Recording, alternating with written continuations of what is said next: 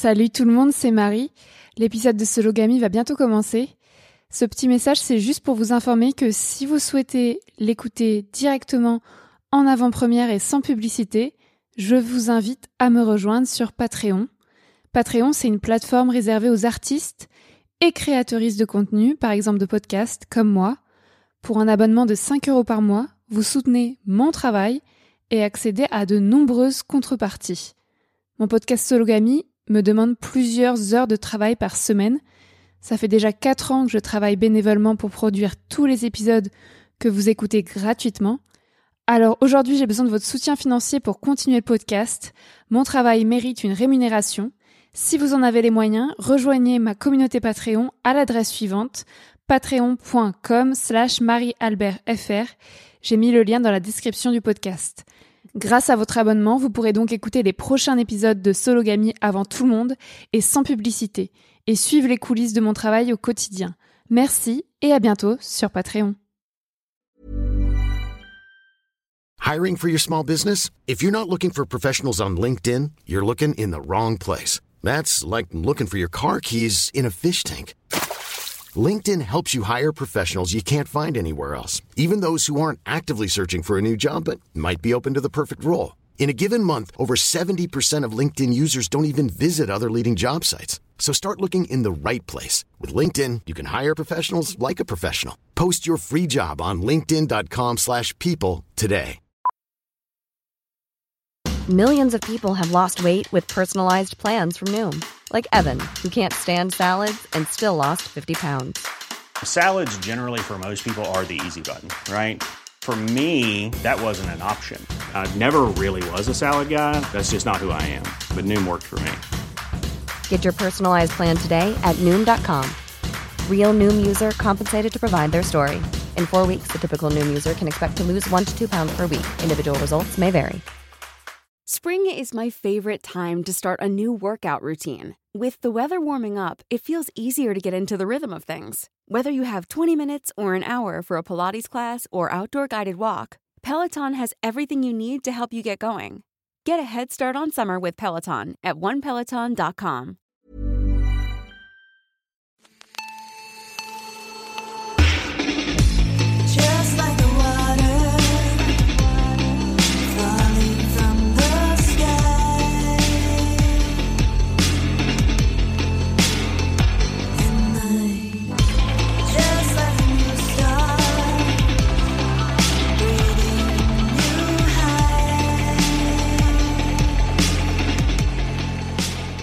Bienvenue dans Sologamy, le podcast des célibataires qui n'ont besoin de personne. Je te présente l'épisode 8, Célibat et intersectionnalité. Je m'appelle Marie-Albert, j'ai 26 ans et j'habite à Alençon en Normandie. Je suis aventurière, journaliste et autrice féministe. Je me définis comme une femme cisgenre, pansexuelle, dépressive, blanche, jeune, mince et athée. Aujourd'hui, je reçois Eva. Bonjour Eva. Bonjour Marie. Euh, comment tu te présentes et comment tu te définis si c'est le cas? Alors, euh, j'ai arrêté d'essayer de me définir. Parce que, euh... déjà, merci de me recevoir sur le podcast. hein, C'est c'est très gentil et très intéressant. En plus, j'aime beaucoup ton podcast. Euh, Voilà. Euh, donc, du coup, je disais, j'ai arrêté d'essayer de me définir parce que euh, euh, tous mes rapports à tout sont compliqués, en fait. Moi, j'ai... Euh... Bon, déjà, je, suis née femme, dans le sens où je suis née euh, genrée femme. J'ai d'organes sexuels féminins. J'ai un genre qui est très fluctuant, qui est assez féminin depuis euh, plusieurs années parce que j'ai été genrée comme ça, mais euh, pour- maintenant c'est beaucoup plus compliqué qu'être une femme ou qu'être une femme, mais assez souvent c'est juste que c'est pas un sujet en fait pour moi, euh, mon genre. En fait, c'est un sujet parce que c'est socialement un sujet et que les gens me perçoivent comme une femme et qu'ils vont avoir des attentes par rapport à mon comportement par rapport à ça, mais euh, peut-être par mon parcours, j'ai, je me suis pas mal détachée de mon genre. Euh, après, je suis aussi une femme racisée, mais c'est pareil, j'ai arrêté d'essayer de me définir du comment, puisque en fait, euh, je suis enfin, mes parents sont, d'origine malgache. Euh, moi, je, suis née en France, donc je considère que même si mes origines sont malgaches, euh, je suis de culture très très française euh, sur pas mal de points, très occidentale donc. Et pourtant, quand les gens me voient, ils savent pas est-ce que j'ai une culture euh, française, euh, en tout cas au premier abord, parce que euh, bah, parce qu'ils vont avoir des préjugés par rapport à, à ma couleur de peau, par rapport euh, bon, par rapport à tout, tout le, tout le fantasme exotique en fait qu'on peut avoir par rapport à, à mon apparence. Euh, voilà. Euh, concernant mon orientation sexuelle, c'est pareil, j'ai arrêté d'essayer de me, me, me, me définir puisque euh, pansexualité, je pense que ça pourrait me définir, mais c'est plus compliqué que ça parce que il y a des en fait, pour moi, il y a des gens qui- que, je, que je vais apprécier, que je vais, avec qui je vais avoir envie d'avoir des relations euh, plus intimes ou plus amicales, ou, mais ça, ça va vraiment dépendre de, euh, du contexte, euh, de mon humeur, de là où j'en suis. Enfin, c'est, euh, enfin, c'est- ça, ça, ça a pas de rapport avec euh, leur, ça a pas beaucoup de rapport avec leur genre et beaucoup plus de rapport avec les échanges que je vais avoir avec ces personnes. Donc euh, voilà. Et euh, est-ce que j'ai oublié quelque chose? J'ai parlé de mon genre, de ma couleur et, euh, et de mon rapport à mon orientation sexuelle. Et d'un point de vue psychologique, en ce moment, je suis plutôt équilibrée psychologiquement, mais je suis encore dans un besoin de normalité, dans le sens où euh, j'ai besoin d'avoir des habitudes, des routines, ce qui va faire que je vais faire des choix aussi en fonction de ça. C'est-à-dire que, euh, on va en parler de toute façon, mais euh, mon rapport euh, au célibat fait partie en fait de ce besoin de normalité, puisque en fait j'ai eu des problèmes de santé.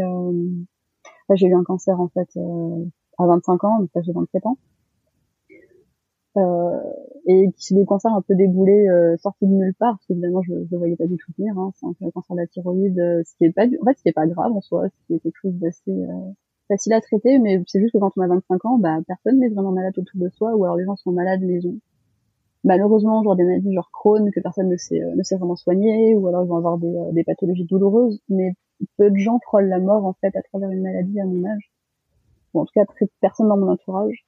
Et euh, du coup, euh, bah, ça m'a aussi fait beaucoup changer mon rapport au monde et mon rapport aux autres, puisque euh, bah, parce que j'ai appris la solitude dans la maladie. Et c'est, je veux dire, je le dis d'une façon assez. Enfin, je sais que les gens vont trouver ça triste en fait en m'entendant, mais moi, je, moi, j'en suis pas triste, j'en suis plutôt heureuse parce que euh, ça m'a permis de grandir et de, de prioriser les choses qui étaient importantes pour moi euh, à 25 ans, là où je pense que j'aurais pu encore perdre 5-6 ans euh, à slacker, à rien faire, de, qui m'importait vraiment et à prioriser les choses qui n'étaient pas forcément mes priorités à moi. Donc voilà. Ok, bah merci. Donc dans ce podcast, je donne la parole à des personnes célibataires et minorisées pour discuter des différentes réalités du célibat euh, dans ce pays. Euh, je sors, euh, je sors une émission mensuelle le premier mardi du mois et aujourd'hui on va discuter donc de célibat et d'intersectionnalité. C'est toi Eva qui a choisi ce thème. Mais d'abord je voulais te demander, euh, même si tu as commencé à en parler, qu'est-ce que ça veut dire pour toi être célibataire?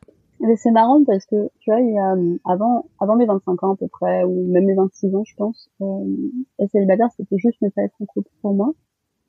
Et en fait, actuellement, c'est vrai, c'est quelque chose qui a plus trop de réalité dans le sens où, euh,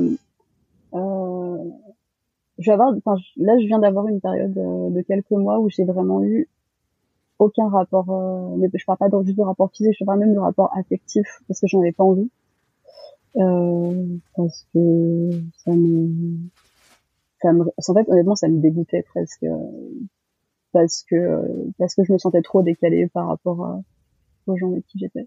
Mais, mais avant ça, pour moi, le célibat, c'était juste vraiment pas être en couple. Hein. C'est- y a- pour moi, il y avait, euh, c'était assez divers. Donc, on était en couple et du coup, on était à fond. euh, on, attendait beaucoup de, du couple et c'était quasiment une finalité en soi. Ou alors, on était célibataire et euh, le sujet, c'était de chercher quelqu'un. Et puis après, j'ai rencontré euh, le, le reste de ma vie, en fait. Donc, euh, j'ai eu un travail qui m'intéressait. Enfin, j'ai eu du bol parce que je sais que j'ai pu avoir, en fait, assez rapidement un travail qui m'intéressait assez jeune, quelque chose dans lequel j'avais envie de m'investir. Euh, puis après, euh, j'ai aussi assez rapidement euh, pu m'épanouir int- intellectuellement à travers ça. Et en fait, de, de ça, j'ai pu trouver de la validation de moi à moi plutôt que de chercher de la validation avec quelqu'un.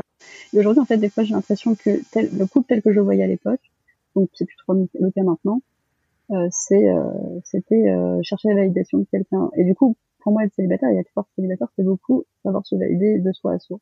Bon, maintenant, j'ai un- j'ai une vision un peu plus nuancée de la chose, dans le sens où, en fait, à partir du moment où on est capable de se valider soi-même, euh, on n'est pas forcément, enfin, le couple ne, ne définit plus le fait euh, d'être validé par quelqu'un ou pas.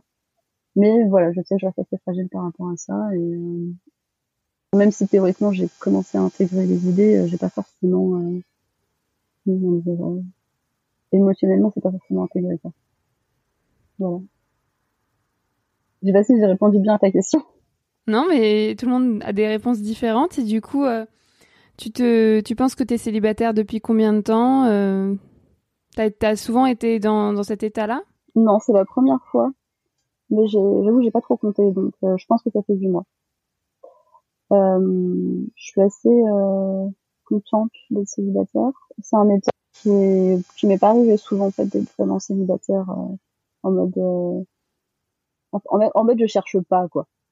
Je sais pas comment expliquer, mais je trouve qu'au final quand t'es dans la recherche euh, de trouver quelqu'un, etc., euh, t'es pas vraiment célibataire dans le sens où tu tu, tu te sens dans une phase de transition. Enfin, moi, c'était ça en fait, c'est que les périodes où j'avais pas quelqu'un, euh, que je voyais pas quelqu'un régulièrement, c'était vraiment, je me sentais dans une phase de transition.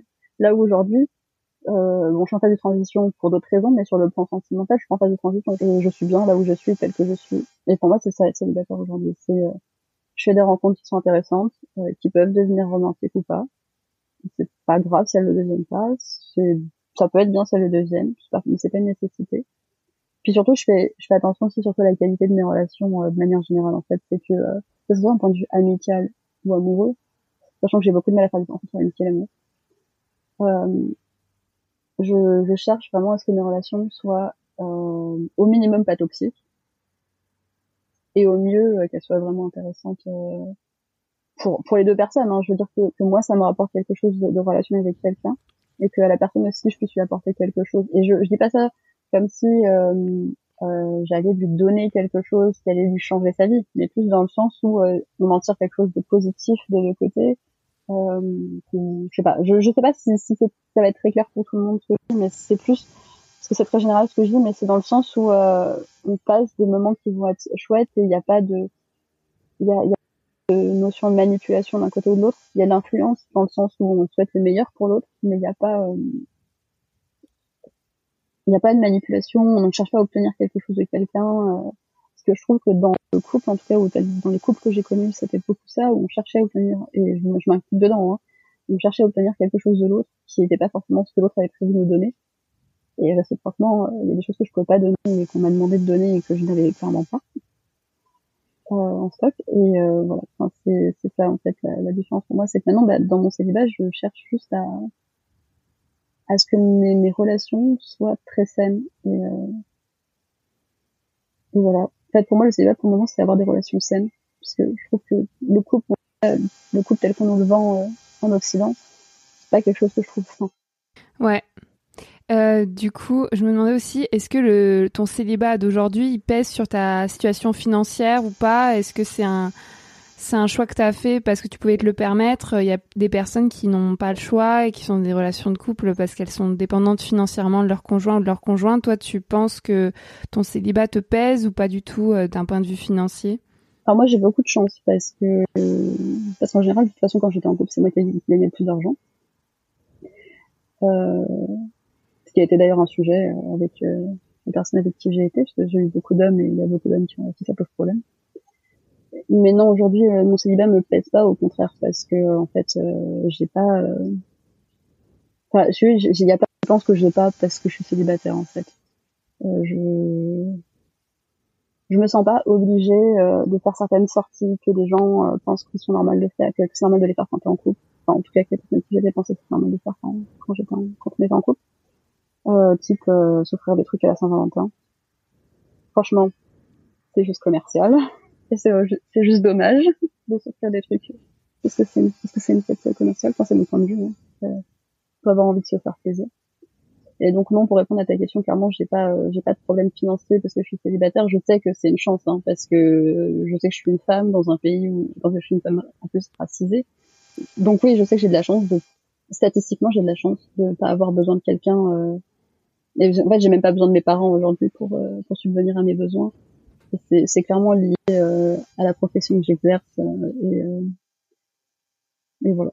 Bah super. Et comment tu vis ta, ta sexualité en célibataire? Franchement, franchement, ça n'a jamais été aussi peu prise de tête que depuis que je suis célibataire. Euh, sauf ce qui peut être prise de tête, c'est éventuellement trouver quelqu'un avec qui pratiquer. Euh, parce qu'en plus c'est la pandémie, donc euh, ça a été un peu la dèche, je vais pas, je vais pas te mentir. Euh, mais euh, c'est cool parce que j'ai personne qui a des attentes vis-à-vis de mon corps, euh, personne qui, personne à qui faut faire plaisir euh, en, en ayant du plaisir. Euh, Enfin, c'est vraiment j'ai une, une sexualité de moi à moi qui est euh, top. Et quand y a, et si je devais inclure une deuxième personne, il faudrait vraiment que ce soit parce que je pense que ça va être mieux que quand je suis toute seule. Et c'est pareil, quelque chose, je trouve ça extrêmement sain parce que du coup, euh, je sais que euh, je vais pas faire ça pour avoir la validation de l'autre, voilà. Est-ce que tu es sensible au, au regard d'autrui par rapport à ton célibat ou pas du Non. tout Enfin, oui et non. Euh, Il y a des raisons que je trouve blessantes, en fait, mais parce qu'elles ont rien à faire là où elles sont. Typiquement, j'ai un oncle euh, qui sait depuis quelques années qu'il a pas intérêt à revenir à Noël, ou en tout cas pas avec le discours qu'il a pu avoir il y a quelques années. Savoir euh, quand est-ce que tu vas faire des enfants. Euh, voilà. Euh, et d'un parce que j'ai trouvé ça vraiment blessant, déplacé, euh, enfin, voilà, mais parce que c'est quelqu'un qui est, avec qui j'ai quand même de bons rapports et pour qui j'ai beaucoup d'affection et un certain respect, et en fait, ça m'a enfin, ça m'a choqué en fait que la question se pose et que ce soit que je vais des enfants enfin, et qu'en plus la, la question s'est posée le contexte où moi j'étais célibataire où j'avais personne avec qui je, genre, je pouvais envisager d'avoir d'avoir des enfants parce que bon jusqu'à maintenant j'ai toujours envisagé de si je devais des enfants que ça se passe à deux. Donc euh, voilà euh, donc moi j'avais trouvé ça hyper déplacé en plus euh, mais par contre aujourd'hui euh, je vis bien mon célibat enfin des fois j'ai un regard de moi à moi un peu bizarre genre euh, est-ce que tu vas finir ermite? Puisque tu enfin tu, tu es beaucoup trop bien célibataire mais, euh, mais sinon, non, en fait. Pas vraiment de. Puis, après, j'ai un, contexte assez safe aussi. Hein. J'ai des potes pour qui ça ne pose pas de problème que je sois célibataire et tout. Enfin, j'ai des potes pour qui euh, être célibataire ou être en couple à mon âge ou à n'importe quel âge, c'est pas un problème. Mais c'est c'est pareil, ce que je disais au début, c'est que bah, dans mon célibat, en fait, je fais aussi le tri dans les amitiés et les gens qui permettent des réflexions euh, que je trouve complètement déplacées. Même si c'est des personnes, comme je disais, par rapport à mon nom, qui sont très importantes, euh, pour qui j'ai du respect et tout, j'hésite pas à leur dire qu'en fait, c'est non, quoi. Ouais, cool. Bah, très bien. Et du coup, tu as choisi le thème euh, célibat et intersectionnalité pour l'épisode euh, d'aujourd'hui. Et ma première question, c'est pourquoi tu as choisi ce thème? Parce que je me sens concernée déjà. Euh, moi, l'interse- l'intersectionnalité, c'est quelque chose que j'ai découvert il y a pas si longtemps que ça. Maintenant, je pense que ça doit faire un an ou deux que je, comprends ce que c'est. Enfin, je sais ce que c'est, ce que je comprends, c'est au fur et à mesure. Donc, euh, ah oui, je l'ai pas cité, mais en fait, euh, donc non, si, je, l'ai expliqué, mais en fait, euh, mon, genre est, plus compliqué qu'être cis ou pas cis, même si aujourd'hui je me sens plus femme que euh, qu'autre chose. Euh, j'ai dit que j'étais racisée. Euh, et puis en plus, moi, je suis racisée particulière parce que je disais, j'ai d'origine malgache, mais en fait, mes parents euh, sont d'origine malgache. Mais en fait, euh, bon, les gens ne me voient pas à l'écran, mais en fait, une malgache, c'est quelqu'un qui va avoir des traits beaucoup plus indonésiens, donc euh, Asie du Sud-Est, que euh, que noir. Et pourtant, Madagascar fait partie d'Afrique, donc on peut se considérer comme afrodescendant en fonction de manière des histoires. Et en fait, c'est marrant parce que finalement, l'interse- l'intersectionnalité, je trouve que quand tu arrives au, au comble, entre guillemets, d'être intersectionnel, d'être concerné par l'intersectionnalité, c'est quand tu, quand finalement, il n'y a pas de case où te mettre, quoi. Je, je suis pas tout à fait une, femme noire parce que j'ai pas l'habitude, enfin, j'ai pas la- l'apparence d'une femme noire.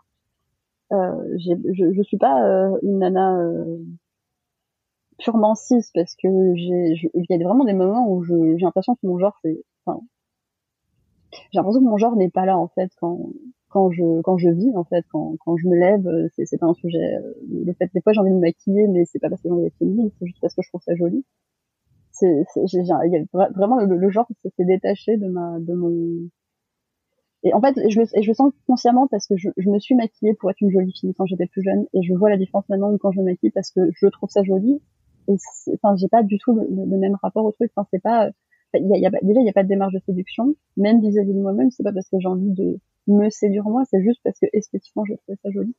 Euh, c'est dans la manière dont je m'habille aussi euh, j'ai porté des vêtements qui pouvaient euh, énormément me sexualiser dans, dans le regard des autres et ça m'arrive encore mais euh, avant je portais que ça parce que j'ai besoin de me sentir euh, pareil validée par la société. Enfin je trouve que genre c'est quand même une question de validation hein, mais voilà.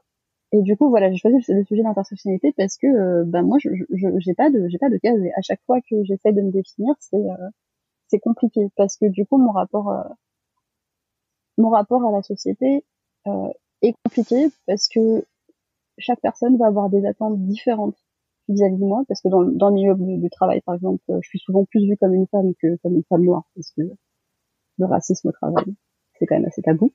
Et le fait de parler de ta couleur de peau c'est très très tabou au travail. Donc je suis plus souvent vue comme une femme parce que être une femme c'est être la diversité déjà pour euh, beaucoup de milieux professionnels. Euh, après euh, euh, quand je suis dans dans ma famille, euh, ben moi je suis une enfant de d'immigrés, ça je, l'ai je évoqué. Euh, ben en fait quand je suis à Madagascar, je suis pas vraiment malgache. quand je suis en France, je suis pas vraiment française aux yeux des autres. Hein, je parle euh, dans, ma tête à moi, je me demande pourquoi ça compte, mais voilà.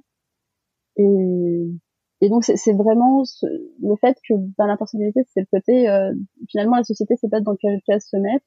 Toi, tu sais pas dans quelle case te mettre non plus parce que finalement la case c'est la société qui l'a construit et pas vraiment toi.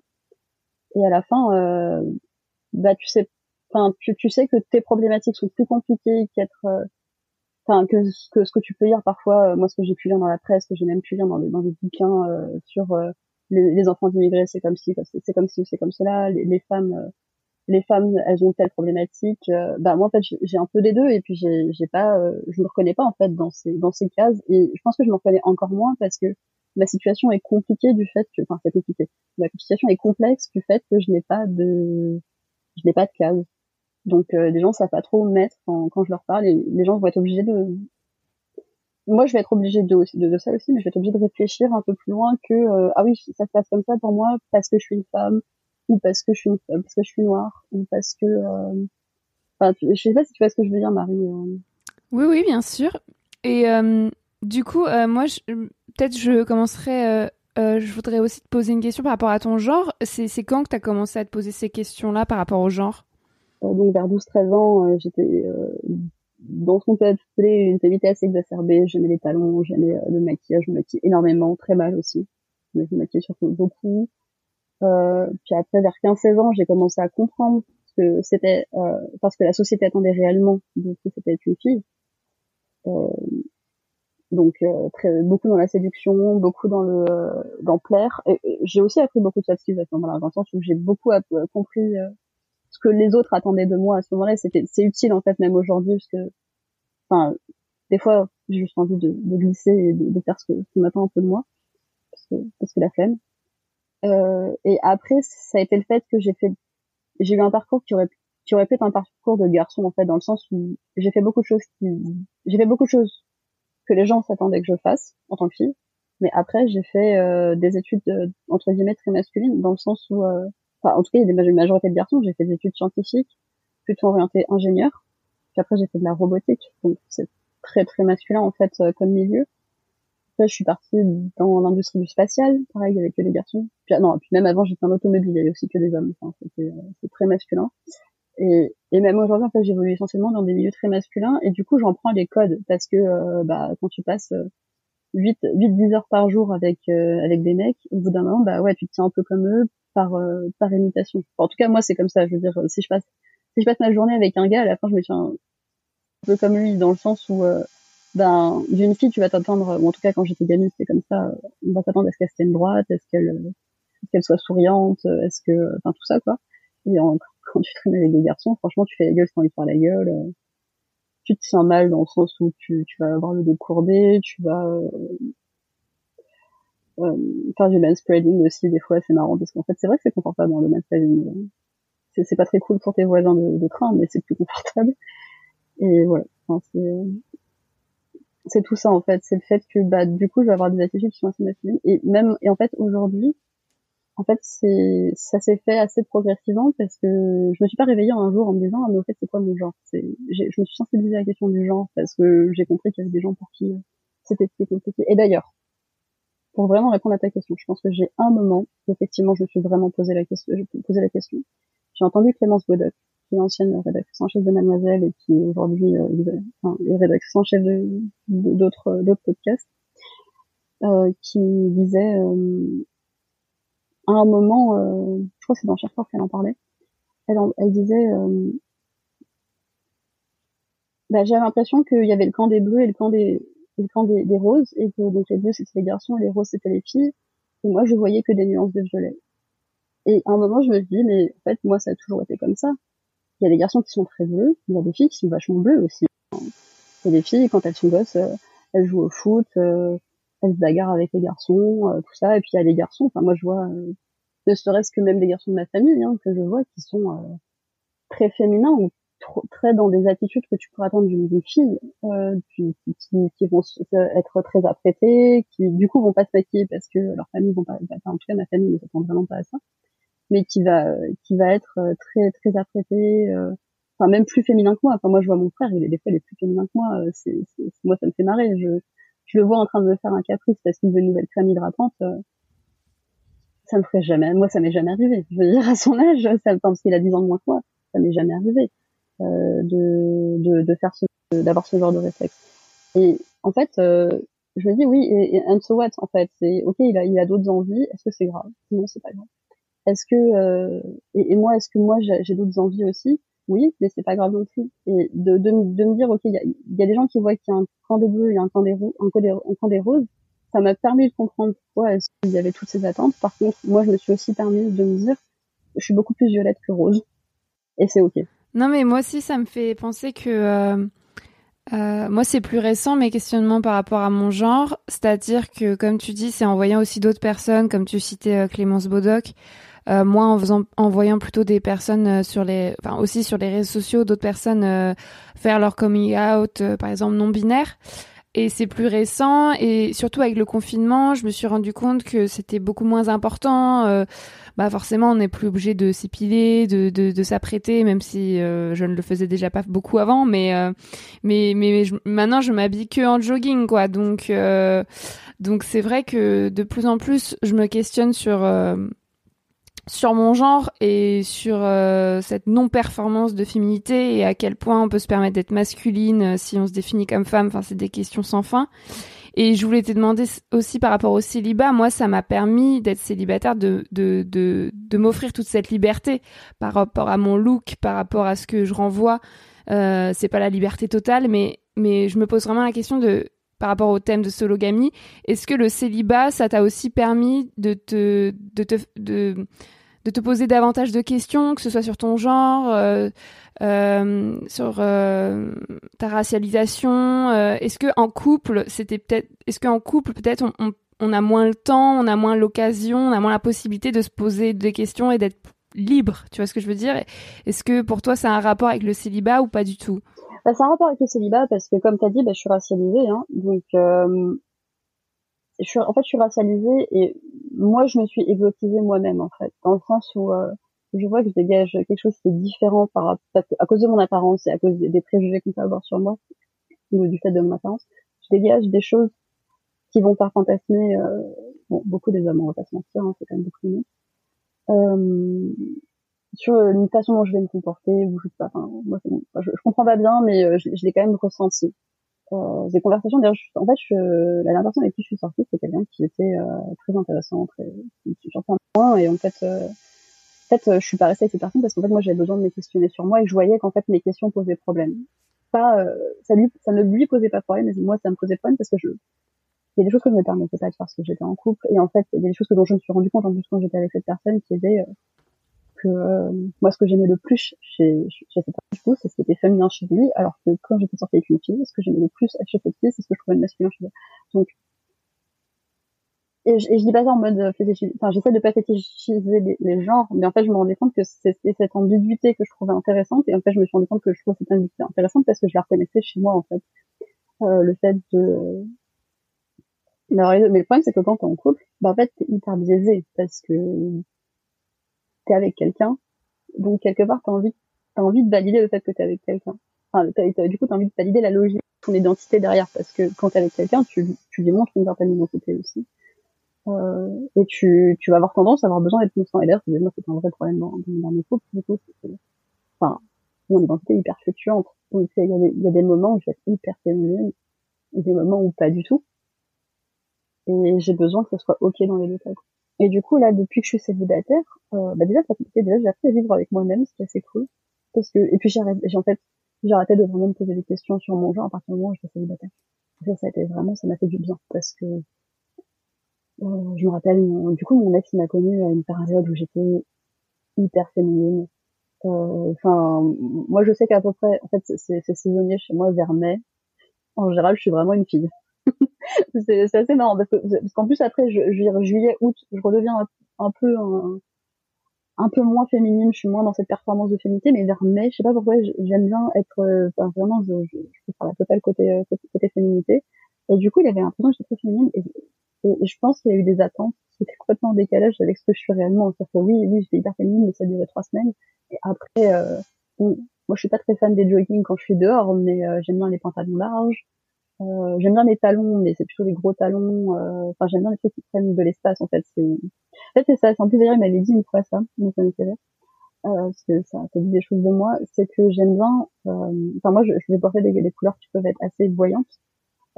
Et maintenant, j'ai commencé à porter des vêtements qui peuvent être assez larges. Et en fait, j'aime bien prendre de la place dans dans l'espace public et dans l'espace tout court, en fait, même au travail, etc. Et je, en fait, j'en joue parce que d'av- d'avoir été hyper féminine euh, au début de ma carrière, j'ai vu que effectivement c'était efficace pour plein de trucs. Hein. C'est fou ce que tu peux obtenir d'un mec euh, quand tu portes une jupe. C'est triste, mais c'est vrai. C'est souvent, c'était souvent vrai dans les jobs que j'ai que j'ai exercés. Euh, mais voilà. Et euh, et du coup là, je suis en train de me réapproprier mon, mon identité d'un point de vue apparence aussi parce que euh, parce que je te dis, j'ai commencé à porter des fringues plus larges et des couleurs plus criardes, ce que je faisais déjà quand j'étais en couple, mais que je faisais euh, moins consciemment en fait. Et aujourd'hui, je le fais beaucoup plus consciemment. Et parce qu'aussi, je m'en fous de, enfin, je dire, j'ai personne puis pour me dire, oh, j'aime bien quand t'es habillé comme ça. Parce que pour moi, c'est désastreux entendre quelqu'un me dire, j'aime bien quand tu es habillé comme ça, parce que du coup, je m'habiller tout le temps comme ça, parce que j'ai envie de plaire. Et là, j'ai plus envie de plaire, donc je m'en fous en fait. La seule personne avec qui j'ai envie de plaire, c'est moi. Donc, euh, puis des fois, je croise même pas le miroir le matin quand je pars, quand je pars bosser. Donc, euh, limite si je me regarde pas, quoi. Mais par contre, quand je me regarde, c'est à moi que je dois plaire, quoi. Enfin, c'est super important pour moi de de me sentir jolie quand et, jolie, c'est plus euh, c'est plus sexy. C'est aussi ça, c'est que j'ai détaché le, sexy du joli. Et sexy parce que sexy, franchement, est-ce qu'on connaît un, terme plus male gaze Je ne sais pas. J'ai détaché le, sexy du joli et le, joli, c'est vraiment euh, euh, qu'est-ce qui dans mon œil me plaît, qui est forcément biaisé, construit, etc. hein, mais qu'est-ce qui moi me plaît? Et après aller chercher le pourquoi ça me plaît. Et est-ce que vraiment euh, une fois que j'ai fait cette analyse, bon, j'ai vachement de temps hein, aussi dans ma vie, donc voilà, j'ai le temps de faire des analyses et tout. Mais euh, voilà, une fois que j'ai fait cette analyse, est-ce que ça me plaît toujours? Ouais, ouais, euh, mais c'est trop intéressant. Et puisque tu dis aussi qu'on a le temps d'y penser, c'est-à-dire qu'on a le luxe d'être célibataire, on a le luxe de pouvoir réfléchir à tout ça. Et comme tu disais, c'est sortir du male gaze, en fait, et passer à cette sorte d'autre gaze, quel que soit son genre, et aussi ne plus euh, être dans cette volonté de séduire. Euh, comme tu le disais au début de l'épisode, pour toi, célibataire, c'est aussi ne plus euh, être dans la recherche de quelqu'un. Et du coup, euh, ça change tout. Parce que forcément, qu'on soit en couple ou qu'on soit célibataire, mais en recherche, on va être sur les applis de rencontre ou dans la vie, on va s'habiller autrement, on va, on va se, se conformer à ce qu'on, à ce qu'on pense que les, les mecs, euh, si on est hétéro, attendent à ce male gaze, et ça change tout de juste, euh, euh, bah comment j'ai envie de m'habiller aujourd'hui, ben, j'ai envie de rester nue ou tu vois, j'ai envie d'être en, en jogging, mais genre, enfin, ça n'a pas d'importance. Et du coup, moi, moi, c'est trop intéressant cet épisode et je me demande vraiment comment on peut voir euh, l'avenir en sorte, euh, comment on peut aller encore plus loin en fait. Et comment toi, tu te projettes dans l'avenir? Est-ce que tu penses, euh, enfin, bien sûr, il faut sortir de la binarité, il faut révolutionner les genres, il faut, il faut faire tomber cette société patriarcale, raciste. Mais toi, dans l'avenir, tu te projettes comment? Tu te projettes célibataire? Tu te projettes T'as as envie de quoi en fait? Pour, pour te sentir bien Que ça reste comme aujourd'hui ou t'as as vraiment des attentes ou des, des volontés? Life is full of what ifs. Some awesome, like what if AI could fold your laundry? And some, well, less awesome, like what if you have unexpected medical costs? United Healthcare can help get you covered with Health Protector Guard fixed indemnity insurance plans. They supplement your primary plan to help you manage out of pocket costs. No deductibles, no enrollment periods, and especially no more what ifs. Visit uh1.com to find the Health Protector Guard plan for you. Hold up. What was that? Boring. No flavor. That was as bad as those leftovers you ate all week. Kiki Palmer here, and it's time to say hello to something fresh and guilt-free. Hello Fresh. Jazz up dinner with pecan-crusted chicken or garlic butter shrimp scampi. Now that's music to my mouth. Hello Fresh. Let's get this dinner party started. Discover all the delicious possibilities at hellofresh.com.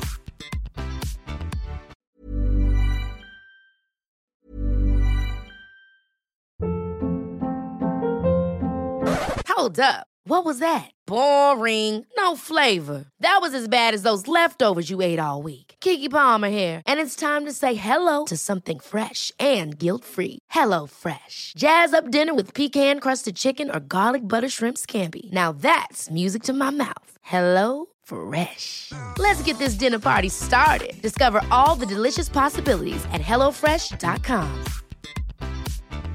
Planning for your next trip? Elevate your travel style with Quince. Quince has all the jet setting essentials you'll want for your next getaway, like European linen, premium luggage options, buttery soft Italian leather bags, and so much more. And is all priced at 50 to 80% less than similar brands. Plus, Quince only works with factories that use safe and ethical manufacturing practices.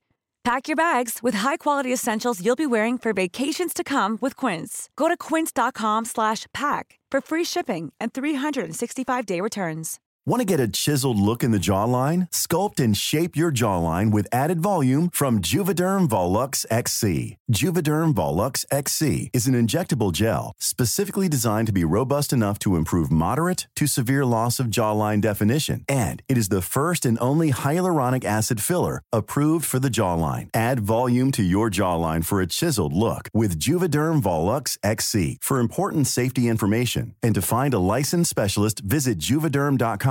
That's J U V E D E R M.com. Not for people with severe allergic reactions, allergies to lidocaine, or the proteins used in Juvederm. Common side effects include injection site redness, swelling, pain, tenderness, firmness, lumps, bumps, bruising, discoloration, or itching. There's a risk of unintentional injection into a blood vessel, which can cause vision abnormalities, blindness, stroke, temporary scabs, or scarring. Talk to a licensed specialist to find out if it's right for you. Visit juvederm.com. That's J U V E D E R M.com.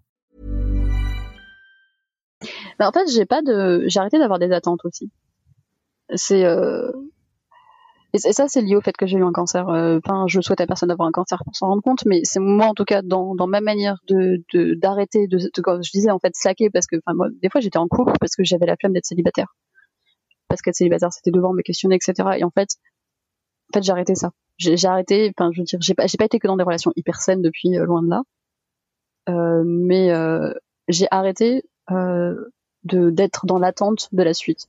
Et c'est un truc, enfin, je veux dire, c'est difficile parce que c'est une question de tous les jours, parce que j'ai eu l'habitude pendant des années d'avoir des attentes pour l'avenir, parce que, enfin, bon, cr- concrètement, moi j'ai quand même fait un bac plus 6. Tu fais pas 6 ans d'études euh, sans, sans, imaginer, enfin, tu fais pas 6 ans d'études surtout quand tu, quand, parce que moi j'ai quand même été pauvre quand j'étais, j'étais étudiante, etc. J'ai dû vivre chez mes parents pendant des années, voilà. Euh, et du coup, j'ai, j'ai accepté cette pauvreté parce que je pensais que la suite serait plus sympa. Bon alors, pour le moment suite est plus sympa. Ça, ça, je dis pas que c'est tous les jours tout rose, mais c'est plus sympa parce que en fait, euh, avoir une vie euh, où tu, as de l'argent, quoi qu'on en dise, c'est quand même plus confortable que quand on a pas, même si c'est très cool de pouvoir quand tu peux vivre de ta, passion. Euh, mais non, en fait j'ai arrêté d'avoir des attentes parce que j'ai arrêté. Enfin, en fait il y a beaucoup de choses qui sont arrivées en même temps. C'est que concrètement, avec ce, avec ce cancer, j'ai littéralement frôlé la mort, euh, entre autres parce que j'ai eu une, une infection nosocomiale, que, euh, enfin, ça, ça a été compliqué. Je suis restée trois fois plus longtemps à l'hôpital que j'aurais- ce que j'aurais dû rester. J'ai été dénutrie parce que la PHP, la bouffe est dégueulasse. Il y a pas de, j'ai pas d'autres mots. hein. Je, je sais pas si tu vas censurer les mots, mais concrètement, c'est, ah, c'est vraiment immonde. J'ai, vraiment été dénutrie, etc. Et, euh, et j'ai vraiment, vraiment failli mourir. Et en fait, je me suis regardée dépérir en me disant, mais en fait, euh, avoir des attentes pour les autres, euh, j'ai jamais eu d'attente pour moi, mais dans le sens, euh, qu'est-ce qui moi me fait du bien? Et en fait, ce qui me fait du bien, et c'est lié à mon éducation, c'est lié, c'est, lié dont je, dont je viens, mais c'est pas, c'est pas être en couple. Enfin, ça a été en partie être en couple à cause de la culture que j'ai, où euh, la famille c'est quelque chose d'extrêmement important, construire une famille, construire un foyer, c'est des choses qui peuvent être très très importantes dans ma culture. Mais dans la manière dont moi j'ai évolué, c'est pas quelque chose qui est, qui est si important que ça, parce que ce qui est vraiment, ce qui serait vraiment important si je devais être en couple, c'est que euh, c'est que tout le monde se sente bien et euh, que pour tout le monde ça soit positif. Et aujourd'hui, ou en tout cas dans ma manière jusqu'à maintenant d'être en couple, j'ai toujours été là pour l'autre et je me suis jamais attendue à ce que l'autre soit là pour moi. Et c'est très féminin comme comportement. Et en fait, être célibataire aujourd'hui, ça me permet aussi de me poser des questions par rapport à ça. Donc, est-ce que je les attends pour demain? C'est juste que si je devais retrouver quelqu'un, si je devais euh, être de nouveau dans une relation de couple, euh, je prendrais pas la définition qui, m'a été donnée quand j'étais gosse. Je prendrais pas la définition qui nous est donnée par la société, euh, parce que c'est pareil, on pourrait en parler longtemps, mais c'est une définition qui est quand même assez masculine, euh, enfin qui, on, est encore dans tous ces, ces ces, relents de, euh, de, de, vieille, de, époque en fait, de, presque post-guerre, hein, j'exagère un petit peu, mais où on s'attend un peu à ce que ta nana, euh, enfin moi dans les faits en tout cas c'était comme ça dans mes couples où ta nana elle te fait ta liste de courses euh, et elle te dit ce qu'on va manger euh, pour la semaine parce que sinon on va manger des pâtes au pesto toute la semaine et personne n'a envie de faire ça en fait. Et et en fait, enfin moi c'est des trucs de base comme ça que je veux plus attendre. En fait je préfère être célibataire dans ce cas. En fait je je sais pas, tu vois, je me dis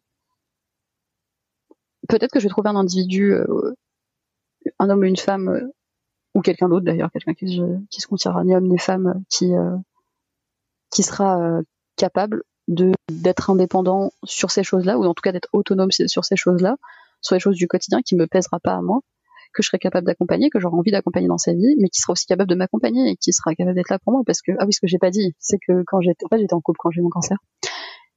Et le mec, il était plus inquiet que moi, et en fait, il faisait peser ça sur moi, et en fait, c'était euh, cadeau de la charge mentale, quoi. Et en fait, euh, à ce moment-là, je me suis dit, mais en fait, à quoi ça sert d'être en couple si quand t'es malade, il faut aussi que tu t'occupes de l'autre. Enfin, franchement, t'as vraiment d'autres choses à foutre que, t'occuper d'autres comme ça. Et c'est vraiment des choses que je ne veux plus jamais vivre, en fait.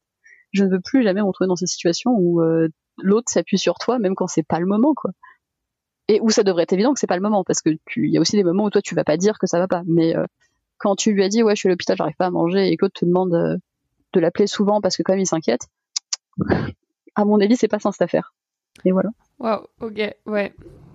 Et euh, du coup, euh, qu'est-ce qu'on pourrait dire euh, Enfin, qu'est-ce que tu dirais aux personnes qui écoutent l'épisode et qui, euh, elles aussi, se situent à l'intersection de plusieurs oppressions, qui se posent des questions sur leur genre T'as quand même l'air d'avoir une sacrée réflexion sur ça. Qu'est-ce que tu pourrais dire aux gens?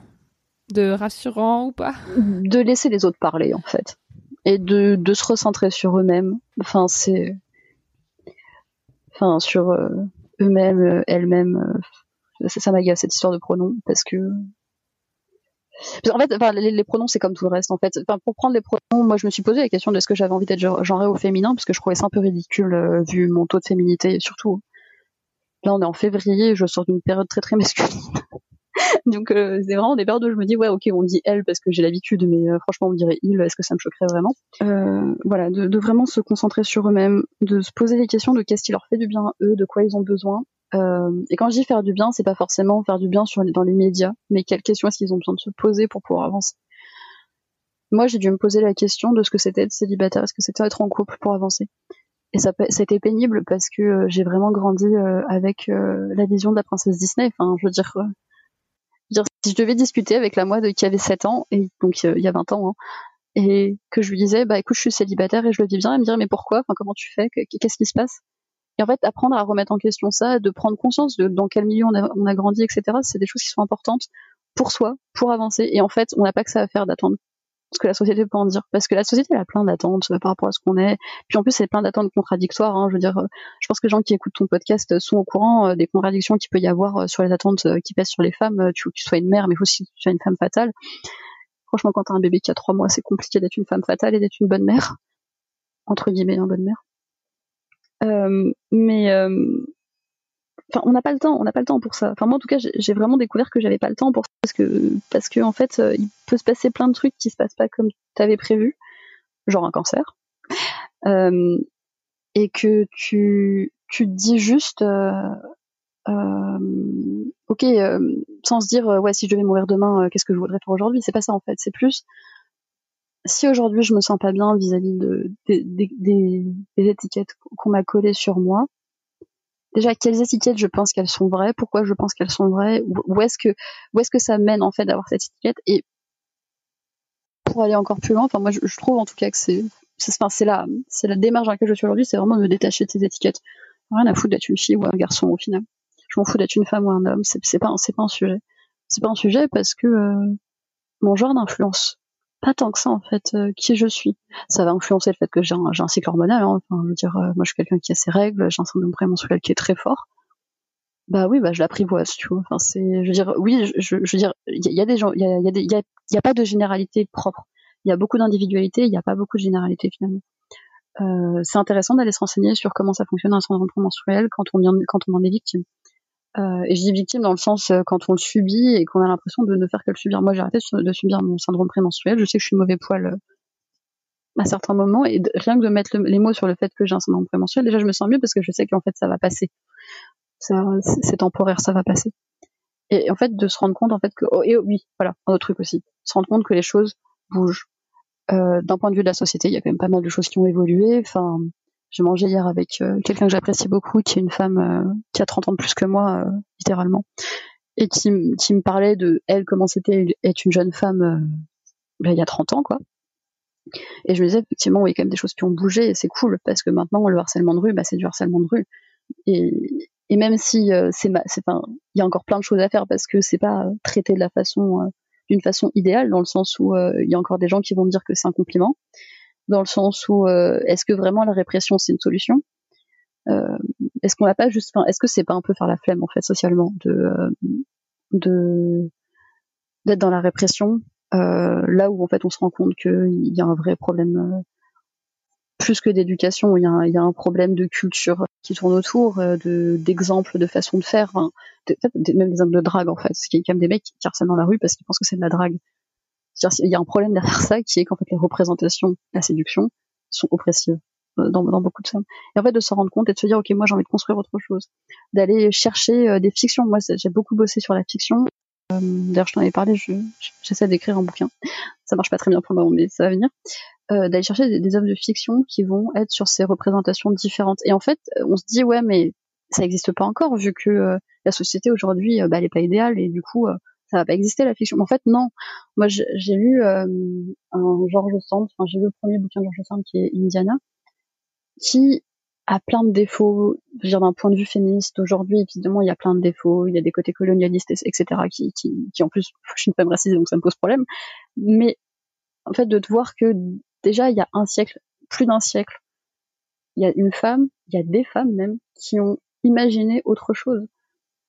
Euh, en plus, euh, je trouve que George Sand, c'est intéressant parce qu'elle a quand même pris un, nom masculin. Enfin, je veux dire, il y a, y a c'est un personnage qui est intéressant, mais quand on dit Indiana, par exemple, c'est une, une jeune femme qui, en fait, va dire, peu importe, peu importe euh, tout ce que le patriarcat peut faire peser sur moi, ils auront pas ma liberté de penser. Ils auront pas, euh, je, je, je veux dire, euh, ils pourront soumettre tout ce qu'ils veulent chez moi, mais ils pourront pas soumettre mon esprit.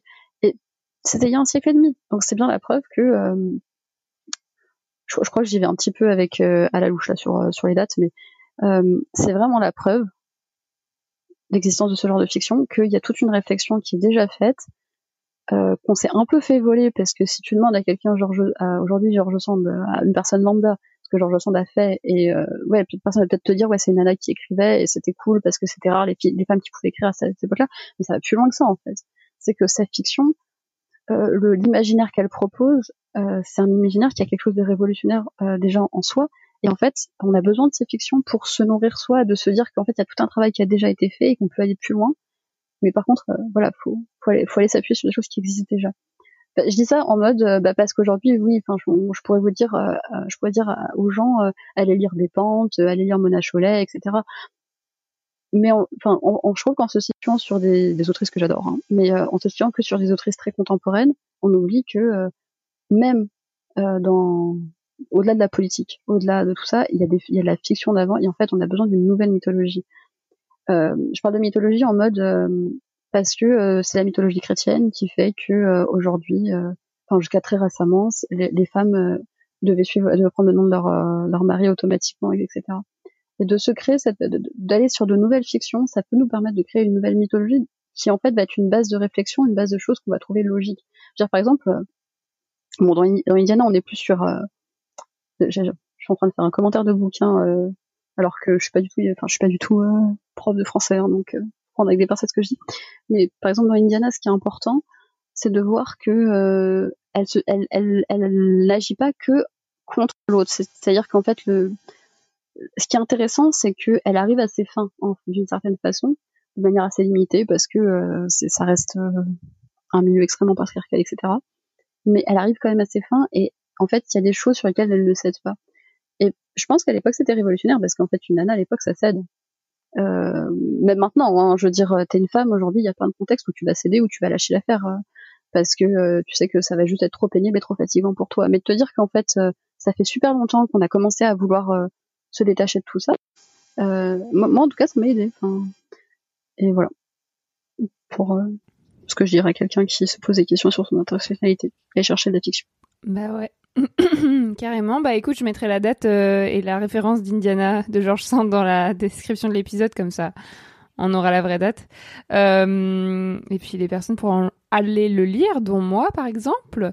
Et pour finir, euh, je voulais un petit peu savoir, enfin tu le sais déjà, mais que tu me dises comment tu, comment on se connaît toi et moi pour que les personnes qui écoutent l'épisode sachent euh, qui on est l'une par rapport à l'autre, comment comment on se connaît?